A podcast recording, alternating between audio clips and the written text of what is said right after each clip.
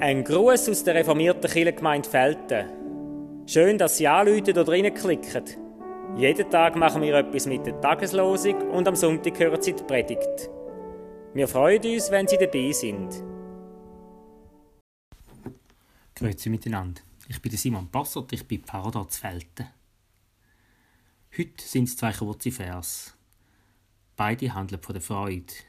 In Esra 6,22 heißt es über die Israeliten, die aus der Gefangenschaft zurückgekehrt sind und zuerst mal wieder das Pessachfest in der Heimat feiern. Der Herr hatte sie fröhlich gemacht.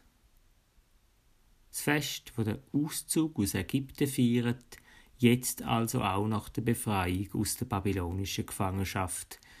Der Herr, also Gott, hatte sie fröhlich gemacht. Im Lukasevangelium Kapitel 10 ist auch von einer Rückkehr die Rede. Allerdings nicht aus einer Gefangenschaft, sondern aus einer Erlebnis-, Entdeckungs- oder Missionsreise. 72 Jüngerinnen und Jünger, der Jesus ausgeschickt hat, um das Gottesreich zu verkünden, kommen zu ihm zurück und erzählen ihm all ihre grossen Erlebnisse und Taten. Und der Jesus sagt lapidar, Freut euch aber nicht vor allem über das, sondern freut euch, dass eure Namen im Himmel geschrieben sind. Was für ein starker Moment. Nicht das, was wir tun, auch für Gott tun, sondern das, was Gott für uns tut.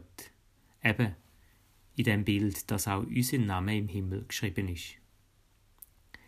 Ich erinnere mich an eine Konfirmandin, wo von meinem Kollegen Arnold Steiner konfirmiert worden ist.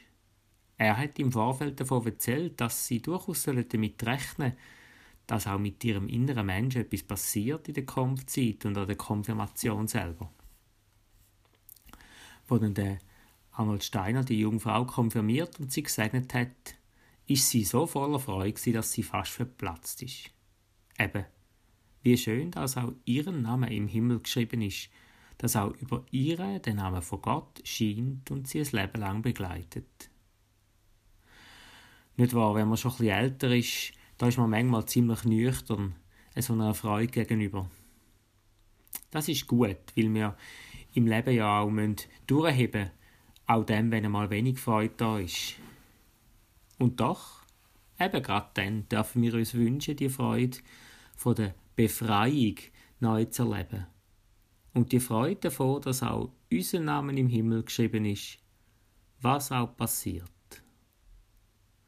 so wünsche ich Ihnen einen Tag, wo etwas von dieser Freude durchscheint.